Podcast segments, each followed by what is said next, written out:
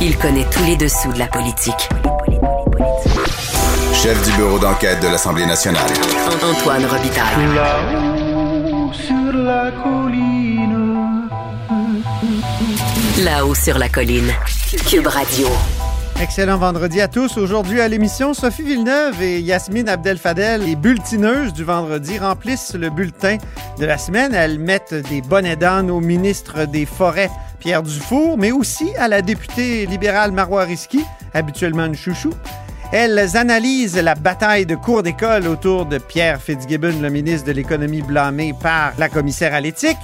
Et pour Noël, remettent plusieurs méritas, notamment à Pascal Bérubé, Dominique Anglade et François Legault. Mais d'abord, mais d'abord, c'est vendredi, jour du dialogue des barbus. C'est pas moi qui dis ça, c'est mon tonton Thomas. C'est pas moi qui dis ça, c'est mon tonton Thomas. Y a sa barbe qui pique un peu, y a des grosses taches sur son bleu, mais tonton l'air de rien a de l'or dans les mains. Mais tonton l'air de rien a de l'or dans les Mais bonjour Thomas Mulcair. Salut l'autre barbu. Notre barbu, notre tonton Thomas est accessoirement collaborateur à la Joute et à plein d'autres émissions. Euh, Thomas, donc, euh, Justin Trudeau a refusé la demande des provinces là, pour avoir plus d'argent en santé. Penses-tu que ça fait partie de son plan de préparation d'élection? Oh oui, il y a plusieurs indices que M. Trudeau se prépare pour aller en, élection. Cette histoire-là, où M. Legault et M. Trudeau sortent de la même réunion virtuelle avec des opinions complètement différentes de ce qui s'est passé, pour moi, Antoine, ça annonce que le début d'une négociation longue et ardue. Oui. Parce que M. Trudeau, M. Trudeau a un argument clé qui dit, écoutez, jamais de toute son histoire, le gouvernement fédéral n'a-t-il donné autant d'argent aux provinces, y compris le Québec?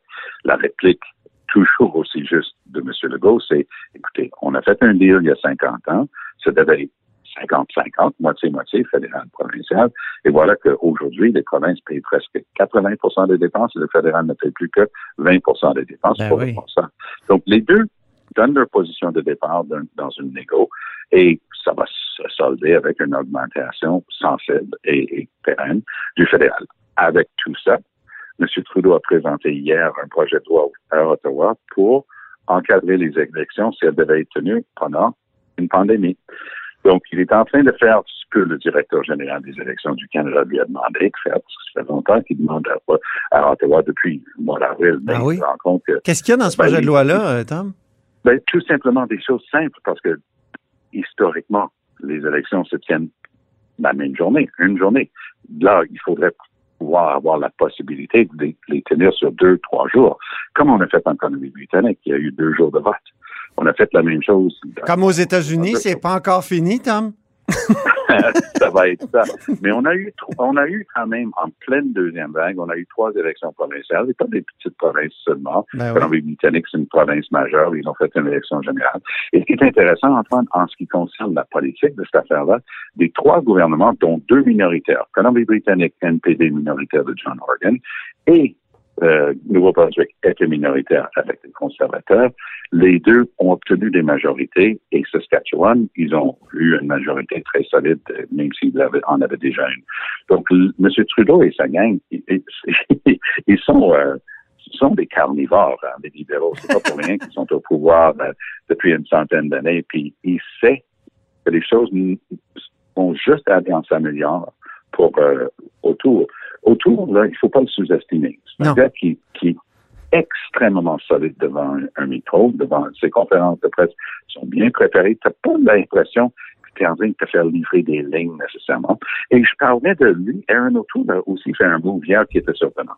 Donc, pour sa base religieuse, par oblique, conservatrice, il était en train de s'opposer, mais c'était un filibuster, là. C'était une obstruction systématique en bonne et due forme. Oui, mais ça a dû Le- être dur pour lui au Québec, ça, parce qu'il s'est opposé à l'aide Oui. médicale à, à mourir. Ben voilà. Ben oui. Et, et en plus, il était insultant vis-à-vis de- des tribunaux au Québec. Et dans sa conférence de presse hier, il dit, écoutez, c'est une petite cour supérieure du Québec. Euh, donc, fallait aller à la vraie cour, la Cour suprême, blablabla. Donc, c'était vraiment un problème très sérieux. Et donc, ça faisait partie de la litanie d'excuses qu'ils avaient pour s'opposer aux modifications obligatoires à la loi sur l'aide médicale à mourir. Et voilà qu'hier, ils ont jeté l'éponge. Donc, leur base religieuse conservatrice voulait absolument qu'ils se battent jusqu'à la fin contre cette loi-là. Et même s'ils n'ont pas voté pour, ils voteraient jamais pour, ils étaient obligés de jeter du lest et laisser les, euh, les modifications se faire adapter. Donc lui aussi, il se prépare pour une élection parce que c'est Ouais, mais prises de position dures, inflexibles, conservatrices, ça passe plus dans la population. Et c'est pour ça qu'il va être obligé de se débarrasser de son député Derek Sloan. Ça, Ouais. c'était l'autre candidat dans la course à la chefferie, celui qui avait suggéré que la docteure Theresa Tam, qui est d'origine chinoise, elle est née à Hong Kong, éduquée en Angleterre et elle est ici depuis des années, une, respect- une femme respectée par tout le monde, il a suggéré qu'elle était sous le joug du Parti communiste chinois. non, ça, c'était débile. Alors, c'était complètement débile, mais cette semaine, il s'est dépassé parce qu'il a déposé, la semaine dernière, il a déposé une, une pétition qui mettait en doute euh, la validité des vaccins et carrément répétait des théories de complot. Alors, il va falloir que M. Autour décide.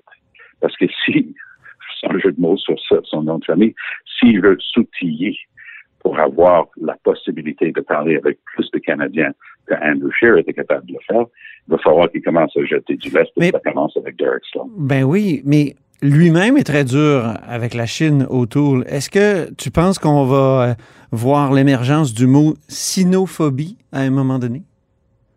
Ben, en fait, quand on sait que, par exemple, il y a un, et d'après les, sources les plus crédibles, il y a un million de Ouïghours qui sont, qui sont des musulmans dans l'ouest de la Chine, sont détenus, en, ils sont en détention, dé- littéralement, des camps de concentration parce que le gouvernement chinois se méfie de, de leur euh, religion. On se rend compte qu'il ne faut pas perdre de vue les leçons tirées des, des génocides du passé. Je ne dis pas qu'il y a un génocide en cours en Chine, pour l'instant. Mais ce que je suis en train de dire, c'est que ça commence toujours avec ça. La vilification d'un peuple sur la base de leur origine ethnique ou religieuse ou autre, et une action d'un État pour, pour les pour les, les endiguer et les contrôler. Ici, donc, monsieur, monsieur O'Toole a une prise de position dis- discutable. On peut en débattre, mais c'est pas farfelu. Non, c'est est en ça. train de plaider. Mais Sloan, c'est farfelu. Qu'il faut faire. Sloan, c'est complètement. euh, C'est ça. écoutez, je, je, je pense que l'autre barbu avait le bon terme, c'est débile de dire, de suggérer que quelqu'un, sur la base de ses origines, est peut-être en train de travailler pour le Parti communiste chinois à Ottawa. Complètement, Complètement pété. Parlons d'une autre affaire un peu débile. Euh, la réaction de François Legault au deuxième rapport blâmant euh, son ministre Fitzgibbon. Ça, on est en pleine pandémie.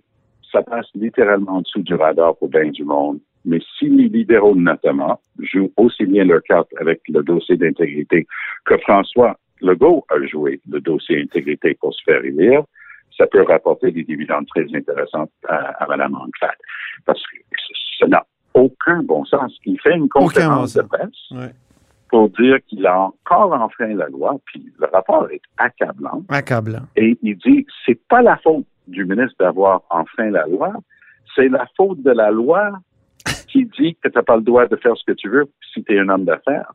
Moi, quand j'ai, quand j'ai été élu euh, pour la troisième fois en 2003, puis on, on m'annonce que je vais être ministre, je savais que je lisais les lois, les règles et tout, et j'ai découvert que tu ne pouvais pas siéger sur aucun conseil d'administration. Mhm. Alors, je siégeais sur plusieurs conseils d'administration comme bénévole parce que c'était toutes des œuvres de charité. C'est ça. Alors, je, je, je me suis empressé de démissionner, d'avoir une lettre disant qu'ils avaient bien reçu ma démission. Ce n'aurait pas été une excuse pour moi, Antoine, de dire, ben écoutez, ça n'a pas de bon sens, c'est des conseils d'administration, mais c'est toutes des œuvres de charité. Non, c'est écrit, tu n'as pas le droit de siéger sur un CA d'une personne morale, tu dois démissionner. Et c'est ce que j'ai fait. M. Fitzgibbon est tellement imbu de sa personne qu'il regarde les règles, il écrit des lettres de bêtises à la commissaire responsable d'appliquer les lois d'éthique, et il dit, de toute façon, elle a déjà dit qu'il faudrait revoir sa loi, donc je considère que c'est vraiment pas une faute, parce que c'est la faute de la loi, pas la mienne. C'est C'est incroyable. hallucinant. Mais il y a l'argumentaire de François Legault aussi. Tu sais, quand François Legault Ah, dit Legault. parce qu'il est excellent, ben lui, il peut contourner les règles. Mais c'est épouvantable. Ah oui. Ça veut- moi, j'imagine les autres membres du, du caucus et du Conseil des ministres de François Legault qui se doivent se dire, ils doivent se dire, ben moi, il me considère peut-être comme poche, alors il me défendrait même pas. Tu sais, je veux dire, ça crée toutes sortes de problèmes, là, cette, à, à cette manière-là. à de multiples niveaux. C'est ça? Et, et je me permettrais de dire que chaque fois qu'il claire quelqu'un, que ce soit sa ministre des Affaires autochtones, sa ministre de l'Environnement, sa ministre de la Santé, on dirait qu'un chum, c'est un chum, mais une chumette, ça n'existe pas. Oh, oui. Et euh, un, un- un- un traitement très différent pour les femmes et les hommes autour de, de François Legault. Donc, quand j'ai commencé en disant pleine pandémie, ça passe en dessous du radar, je le crois sincèrement. Je crois que le- dans les chaumières, les gens discutent pas tellement de Pierre Fitzgibbon là, là. Mais l'élection, c'est dans deux ans. Puis comme disait M. Bourassa, une semaine, c'est une éternité en politique. On a une centaine d'éternités d'ici l'élection. Mais ça. de toutes les choses, tous les, les coups fourrés de M. Legault, puis il y en a eu moins que, que des bons coups parce qu'il est un excellent politicien, mais ça, c'est sa pire gaffe. Lui, il est convaincu qu'il a fait une conférence de presse, qu'il a gagné la journée parce que les journalistes à Québec l'ont, l'ont laissé faire des articles qui ne faisaient pas grand-chose avec ça d'une manière générale le lendemain. Puis lui, il doit Ah, Moi, j'ai quand même dit qu'il était pire que était- j'ai dit Ben, qu'il était. Non, ben, moins sévère, excuse-moi. J'ai dit qu'il était moins sévère Ben que oui. Jean Charest parce que Charest a quand même mis, finalement, après les tollés, David Wissel et Pierre Arcan devant une alternative. Tu vends tes actions ou tu pars. Au moins, il y a ça. Alors, c'est c'est pas, Ben oui. pas ce que, ce que Legault a fait avec Fitzgibbon. Non, et non, c'est exactement ça. Donc, je, je crois que ça, ça va revenir le hanter. Oui. Ça manque de jugement. Et rappelle-toi, il restait plus une chemise non déchirée au sein de la CAQ parce que Couillard refusait de blâmer Pierre Paradis pour une histoire d'appartement, sa fille, machin truc. Il fallait que ce soit une grosse blâme. Là, là, le gars est propriétaire d'entreprise. Il dit, ben, le président de d'Investissement Québec m'a appelé pour me dire telle affaire, tel investissement. Allô?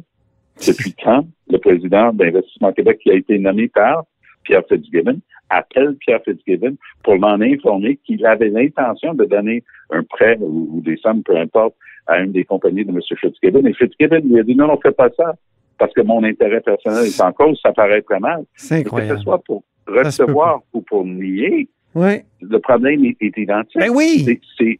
C'est mettre son intérêt personnel en conflit avec son intérêt et son obligation d'État.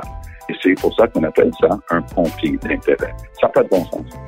Merci beaucoup, Thomas Mulcair, pour ce Allez, dialogue des barbus. Puis on se reparle la semaine prochaine pour un grand bilan de, de nos années, de notre année de barbus. Salut.